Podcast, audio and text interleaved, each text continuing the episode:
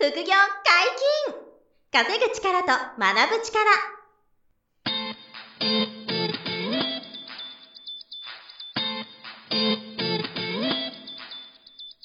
この番組は稼げるようになりたいを叶える副業アカデミーの提供でお送りいたします。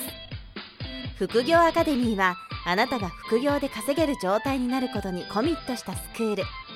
初級コースから上級コースまでさまざまなジャンルの副業ノウハウを学んでいただけます。詳しくは副業アカデミーで検索ください。こんにちは小林正弘です。山本博です。よろしくお願いします、はい、よろしくお願いします。副業アカデミーの10万円割引キャンペーンについて教えてくださいはい、はい、えー、今副業アカデミーでは、うんえー、やれば稼げる系副業、実動系の副業から、はい。うん、あの、資産運用とか、お金がこうお金を生むような投資系の副業までいろんな、うん、えー、副業ノウハウをお伝えしているんですけども、はい、そのスクールの講座入っていただくときに、えっ、ー、と、入学金が10万円かかるのを頂戴してるんですね。はいはい、はい、これを、あの、無料にしますという、うん、10万円を無料にする特別キャンペーンをかなり久しぶりに今やってまして。はい、今だけ？あの、無料セミナーっていうのをですね、毎月たくさんやっていて、ホームページからセミナースケジュールご覧いただきますと、はい、今まあ、えっ、ー、と、20種類近くかな、いろんな副業のあのテーマで無料説明会、セミナーをやってます。はい。なので、これご覧いただいて、あ、いいなと思っていただけたら、うん、あの10万円が無料になって、あの、はい、ご受講いただけますんでね、うんうん、この機会にあの、副業を、予算を抑えて、スタートしたいなっていう方は、はい、ぜひ、あの、無料セミナーまずご覧いただきたいなと思いますので、よろしくお願いします。お願いいたします。はい。本日もですね、ゲストに来ていただいております。副業アカデミーメルカリ講座の杉田里奈先生です。よろしくお願いします。お願いします。お願いします。メルカリの話を、えー、4回にわたってお送りしてますが、はい。えっ、と、メルカリ物販で、うん、初めは3万円から5万円目指すと。うん、でその次に、月50万円ぐらいまでは、うん、まあ、そんなに難しくなくいけるという。全然いけちゃうと。はい。うん、ちょっとびっくりしましたけど。ね。で、それで利益率がもう50%以上あるんですからね。そうそうそう。すごいんですよね、それがね。はいでここまで行くと、販路を追加した方がいいと。うん。これがまた面白い話ですね。うん、メルカリで売っているそのノウハウが確立した受講生さんが、はい、えー、他の EC サイトとかで、こう、物を売っていくことができると。はいはい、これを杉田さんがかなり実践されていたりとか、うん、まあ過去に教えてこられた生徒さんが実際にやってることもあったっていうことで、それをちょっとね、詳しく聞いて、まあ、リスナーの皆さんにそのメルカリ物販で稼いでもらった先に、そんな事業展開もあるんだっていうワクワクが伝わるといいなと思っていて、杉田さん、その、あの、約50万ぐらいメルカリで売り上げられるようになれば、はい、その次の横展開があるって考えておけばいいんですかね。そうですね。目安としては50万あれば、うん、安心かなって思います。なるほど、はい、なるほど。まあ、50万円ってなかなか達成できなさそうな気が私はしてしまうんですけど、そんなに難しくないですか？まあ、あの、簡単かと言われると、ちょっと簡単ですとは言えないですけど、うんはい、50万ぐらい行った人は、副業アカデミーの生徒さんでもいますからね、うん、実際に。なるほど。まあ、全然、だからやれる方はいると。そうそう全然いける世界だっていうことですね。普通のサラリーマンの方が達成してましたので。じゃあ、副業でやられて、そうです。次50万いってると。全然大丈夫です。はい。半分利益ですからね。すごいよね。25万とか。そうですよね。本当に本業のサラリーマン手取りに近づいてきますからね。はいはいはい、はい。まあでもそこまでいったら、あのメルカリ以外の販売チャンネルも、こう、やれるよというか、検討してもいいんじゃないかっていうことですよね。そうですね。うん、例えばどこを使うのとかがいいですか？えっ、ー、と、まあ、初心者向けに行くと他のフリマアプリからまず展開しましょうってなりますけど、ラックマとか、ペイペイフリマっていうものから展開するのが簡単だと思うんですけど、それは別に50万待たなくても、ちゃっちゃとやってもいいと思うんですよ。ああ、なるほど。まあ、あの、メルカリと同じような、いわゆるラクマ、ペイペイフリマでしたっけ？はい、ペイペイフリマ。この辺はもう早い段階で一緒出していってもいいんじゃないかと。うん、そうですね。もう余裕があれば、同時にやっちゃってもいいよぐらいの、まあ、それぐらいライトにできるものなので、それはそんなに、うん、50万っていう制限は設けてないんですけど、えっ、と、楽天とかアマゾンとか、あの、有名どころですよね、うん。そこに自分のショップを出すことができるんですけど、そ、うん、そこの販路展開ができたらすごく強いので、やってほしいなと思うんですが、そこに出すためにはやっぱりある程度のまあ商品、売れる商品を揃えておかなきゃいけなかったりするので、まあ50万ぐらいあればベターかなっていうボーダーですね。なるほど。はい。あれ、アマゾンは、うちあのアマゾン物販の講座も別であるんですけど、はい、あの、そこまでこう、ハードルはないのかなと思うんですけど、はい、その、いわゆるアカウント作って、こう、出品して売っていくこと自体、アマゾンはそこまで難しくないですよね。そんなに難しくはないと思います。ないですよね。はい。あの、FBA というそのアマゾンの在庫してくれて、あの発送してくれるサービスがあるんですけど、はい、あれを使うこともできるようになるんですかね？アマゾンで売るんであれば。そうですね。あれを使うこともできます。私も一部商品は置いてて、回転率が高いものに限り、そこの倉庫を使わせてもらってるっていう感じですね。なるほど。なるほど。そういう商品で、この商品は Amazon に置いた方が管理するコストもかからないし、うん、手間もかからないから、うんいいっていう商品があるわけですね。回転率がいいものはそうすると。で、自分で引き続きやってるものもあるんですね。アマゾンで売るけど、自分でこう発送するものもあると。ものもあります。ああ、なるほどね。で、楽天はどうなんですか？楽天はですね、あの、審査がちょっと厳しめなんですよ。最初の。初回の審査が厳しくて、まあいろいろ出す、出す提出、あの、提出書類とかあるんですけど、うん、その中で、うん、あの、なんだっけ、えっ、ー、と、在庫商品の管理体制みたいなの見られるんですよ。はいはいはい。そうそう。だからそれでちゃんと引き出しにきちんと種類ごとに分けてるかとか、っていう綺麗に整理してたら、まあ、ご自宅でやられてても問題ないんですけど、はい、あの、ただ段ボールにぐちゃって入れてるとかだったら、絶対通らないんで、うん、その辺の。その写真出して、うん、あの、審査してもらうんですね。そうなんですよ。商品管理どんな風にやってますかっていうのを絶対見られるんで。在庫管理しっかりやってますっていう、その、状態を写真で申請、審査してもらわなきゃいけないというか。そうですね。いうことなんですね。はい。あと、作業場の写真も撮った気がするんで、確か。あ、今思い出しました。まあ、ちゃんとショップをやるんだから、それなりにちゃんとしてるよねっていうのを確認しないと楽天はお店が開かないという、ね、そうですね。だから、ご自宅でやるんだったら、一部屋ちょっと作業場っぽくして、こう一角でいいんで、作業場っぽくして、そこを写真に撮って見せるとかっていう工夫はいるかもしれないんですけど、ど。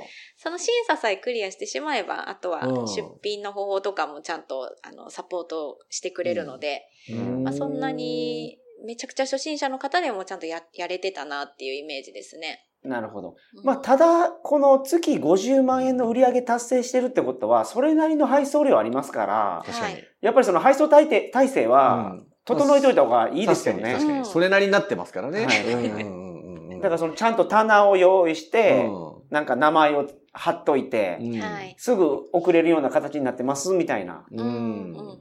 そうですね。まあ、そういう意味です。まあレベルアップする意味もちゃんと整えるきっかけにもなるのかもしれないですね。楽天確かに。はいはいはい、無駄がなくなりますからね。そういうふうな体制をちゃんと整えた方が。杉田さんはアマゾンでもさっきで売ってらっしゃると言ってましたけど、あの、楽天も結構その、何ですか、相性よく、はい、使ってらっしゃるみたいな感じなんですか？あ、はい、そうですね。私は結構商品ラインナップが楽天との相性が良くて、うん、なるほど。で、楽天の、まあ、スーパーセールの時とか、何もセールかけてないんですけど、動くんですよ、よく。へー。まあ、あの、キャンペーン多いですもんね。そうなんですよ。楽天さんはね、スーパーセールとか。楽天とか結構、あの、母体が大きいからやっぱ勝手に集客してくれるんで。うん、はいはい。だから、強いですよね。えー、あ、だから自分が取り扱ってる商品で相性いい悪いは EC サイトごとに多少あるんですか？うん、あると思いますね。アマゾンの方がよく売れる人もいると思いますし。はいはいはいはい。なるほどね。だから商品の選定はメルカリ使ってやって、はい、メルカリで売れるやつで商品構成を作っていくわけじゃないですか。うん、そで、その中で、これは Amazon で置いた方が売れる。これは楽天で置いた方が売れるっていうのは、まあ、やってみるとわかるってことですか？そうなんです。やってみないと逆にわかんないんですけど、ヤフオクでしか売れない商品とかもあるんですよ。ああ、そうなんだ。ヤフオクでしか売れない商品。これヤフオクでしか動かんねみたいなのがあったりするんで。まあでも、その販路をたくさん確保してると、売り逃しがなくなるっていうのはありますよね。そのメルカリでちょっと人気がなかったとしても、例えばヤフオクだったら出るとか、楽天だったらちょっと高くしても売れるとか、そういうのがあるので、販路をたくさん揃えておくのは結構メリットになると思います。あ、ちなみにあの、今すごく伸びてると思うんですけど、ベースとか、はい。はい。あとストアーズとかじゃないですか。テレビ CM どんどんやってますからね、そうそうそうそう、あの、香取慎吾さんとかな、ベースやってすけど、ああいうのは使われるんですか？えっと、ベースは使ってます。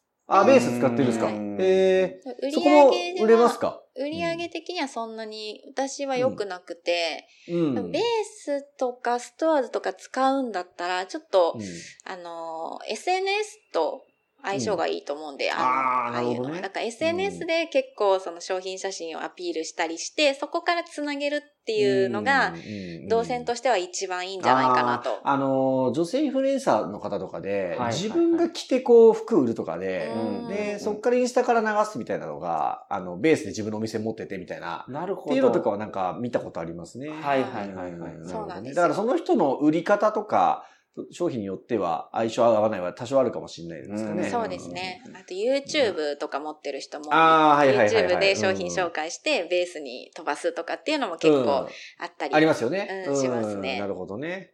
それは商品とか人によって、その、どのいい施設で売ればいいかっていうのはちょっとあるけど、まあでも試してみればいいですよね。そうですね。試すのは全然ありだと思います。なるほどね。だからそこにこう広げていくことでさらに売り上げが伸ばせるポテンシャルもあるから、結局でもメルカリでこのリサーチして仕入れて売るっていうことだけなんで、それを横転するだけっていう意味ではね、対してその、なんですか、やる負荷が、リサーチの量が2倍3倍になるわけじゃなくて、横転するだけだから、横に転がすだけだからね。リサーチの作業は変わらずに、仕入れの作業も変わりませんよね。変わらないですね。あとは、あの、販売チャンネルが何点か増えるという。うんそうです、そうです。うん。いいですよね。それでが何十パーから伸びるっていうね、ことがあればね、それでもすごくいいですからね。そうか、でも、うん、自分の取り扱ってる商品がどこのチャンネルに置いたら売れるかっていうのは、うん、やってみないとわからないってことなんで。それはあるんですね。そうなんです。やってみないとちょっとわかんないですね。はい、ただ、基本メルカリで売れるはずでやってるわけだから、はい。どっか他の EC サイトで売れなくても、最終的にメルカリで売っていく、売っていけばいいやと思えば、まあそんなにリスクないですよね。試すリスクっていうのは、その手間かかったなぐらいのリスクしかないと思うから。はい。だからやっぱり50万とか売り上がってくる人だったらトライしていただくとね、面白いですよね。かなり広がっていくとは思いますね。うん。なるほど、なるほど。杉田さんがまあ、130万は切らないっていう売り上げになってるそうなんですが、はい。メルカリ何パー、アマゾン何パー、楽天何パーとかで言うとどんなもんですか？えー、っとですね、結構私楽天の割合が今多くて。はい、えー、そうなんだ。ほんとざっくりですよ。ざっくり、はい、楽天が半分ですね。50%ぐらいいってます、ね。ええー、そんなにあるんだ。なるほど。で、あとは、まあ、フリマアプリ、まあ、フリマアプリというか、まあ、メルカリ含め、うん、えー、ラクマとペイペイフリマ合算し、フリマアプリ、アマゾンみたいな感じ。で、へえ、そうなんですね。そうなんです、ね、え、でもその楽天で売れまくってるものも、そのメルカリ物販の商品、メルカリで見つけてきたっていうか、メルカリからリサーチしてきた商品がすべて。そうです、そうです。へえ、すごくないですか？メルカリでやってて、メルカリで売れるものを、楽天に置いたら、楽天は勝手のお客さん見つけてきてくれるんで、うん、販売ボリュームが多いという。うんそうなんです。もう保有してるお客さんが楽天の方がやっぱり多いんで。まあ確かに。うん、楽天の方が勝っちゃうっていうのはある。楽天経済圏でしたっけ？あのにね、いる住人がもうめちゃくちゃ多いから今。ポイント日本人のね、そうそう、ポイント含めてね。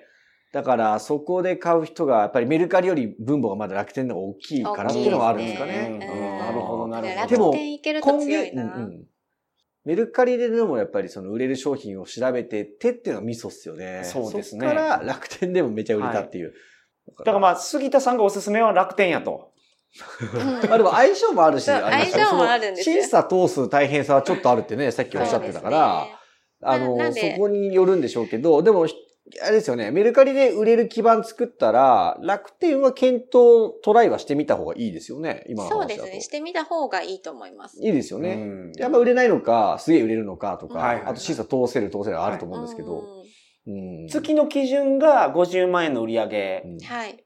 になったら、まあ絶対やった方がいいっておっしゃってましたけど。うん、トライした方がいいですね。うん、多分、フリマアプリだけ30万円やったらどうです？あ、30万でもいいですよ。やってた人もいます。30万でトライして、で、その人は楽天に通ったんですよ。楽天通して、で、楽天で、あの、徐々にこう、売り上げをどんどん積み上げていったっていう感じの生徒さんもいたので、はあはあはあ、なるほど。で、30万でももう、ね、自分のやる気が満ち溢れてれば全然問題なく できると思います。やる気が溢れてれば。なるほど。そうか。売上少ない分は情熱でカバーという。そういうパワーある人は楽天もどんどん挑戦していきましょう、うん、なるほど。まあ、早めにやっとくとね、あの、うん、楽天も早めに育つんで、その分楽かもしれないですけどね。ああそうですよね。ショップも育てないといけないですもんね。なるほど。それしかも値引きもしないんでしょ？ってことは、メルカリと同じぐらいの利益率が取れてるってことですよね。あ、それもそうなんですか？かそうですね。利益率もほぼ同じような感覚感じ？ほぼ同じだし、なんなら楽天の方がちょっと高く出してるものもあるんで、えー、それでも売れちゃうっていう。うあれでも、その脱線しますけど、楽天で売れてるものを中国輸入するっていう検討はないんですか？やっぱメルカリで調べていった方が精度が高いですか、はい、売れるものを見つけるという意味では。えー、の方が早いんですよね。楽天で売ってるものって中国輸入の商品もあるんですけど、うん、結構国内生産とか、あの、オリジナル製品とかが多いので、うん、楽天の中でリサーチしようと思うと結構いろんな邪魔な商品が多くて。ああ、なるほど。やっぱメルカリの方が見つけやすいんだ。はい、早い。早いですよ。ああ、だからメルカリでやっていくのがベースにあるんだね。はい。だいぶなんか整理しできましたね。できましたね。うん、なるほど。いや、面白いですね。うん、いや、ですんで、まあ、少資金でできますよね。とか、なんなら不要品売っていけばいいんで、はい、まずは。そう、お金なくても始められる。はい、で、その、中国輸入は日本語で、大工業者さん使って、安く仕入れて、はい、ほんと、あらり50%とか、あらり80%みたいな、物販ができると。で、まあ、弱点は自分でちょっと梱包発送する、はい、えー、ことか、まあ、それをパートと、パートの方とか、うん、ね、物流会社さん探すとかは、まあ、ちょっと規模大きくなればできるけど、ちょっと自分でやる作業の手間は出るが、1日30分か1時間リサーチしていけば商品見つけ、まあそのメソッドはね、講座でもお伝えしてますけど、まあそういうことができれば、あの、高利益のメルカリ物販ができて、うんはい、で、それが、あの、楽天とかアマゾンとか、ヤフオクとか、ラックマンみたいな他のあの、サイトでも、はい、えー、横展開できて売り上げを伸ばしやすいみたいなね。こういう、はい、まあ、メルカリ物販と。そうですね。いうことなんで面白いですね。はい。その階段をどんどん登っていくんですけど、一、うん、段目が低いのがいいですね。確かに確かに。最初の一段目低いですよね。はい。不用品から始めれるんで。うんで、しかもその、上り詰めていったら、その杉田さんとか、すごいじゃないですか。うん、200万月に売り上げ。順利120万とかですかね、一月に。職業でやってて。なるほど。すごい。で、まあ、このノウハウをお伝えしている、その杉田さんに先生やってもらってるメルカリ講座っていうのがありますけども、まあ、生徒さんもすごい増えてるそう、今ね、増えてて、まあ、ちょっと前の回かな、見てるけど、あの、日報を出していただいてとか、みんなのその成功体験、失敗体験の交流を、チャット上でやってもらえる場があったりとか、あと、当然あの、あの、杉田さんによる、ズーム勉強会とか、はい、まあ、質問ができる場とか、あと、あの、動画講義ももう完備してますし、はい、で、えー、あとその音声とかも、杉田さんがこう出してくれたりとか、はい。で、要は、コツコツやれる、その環境ですかね、モチベーションが続く環境っていうのを整備してるんで、はい。まあ、あの、興味ある方は一度無料セミナー、無料説明会をメルカリ、毎月たくさんやってるので、そこをぜひご参加いただきたいなと、えー、思ってます。で、今ちょっとキャンペーンもやってますんで、はい。はい、ぜひチェックしていただきたいなというところですね。ぜひその、あの、無料セミナーをですね、うん、見ていただければと思います。はい。杉田さん、4回にわたりありがとうございました。ありがとうございました。ありがとうございました。副業解禁稼ぐ力と学ぶ力、そろそろ別れのお時間です。お相手は小林正宏と杉田里奈と山本博でした。さよなら。さよなら。さよなら。この番組では皆様からのご質問を大募集しております。副業に関する疑問、質問など、副業アカデミーウェブサイト、ポッドキャストページ内のメールフォームよりお送りくださいませ。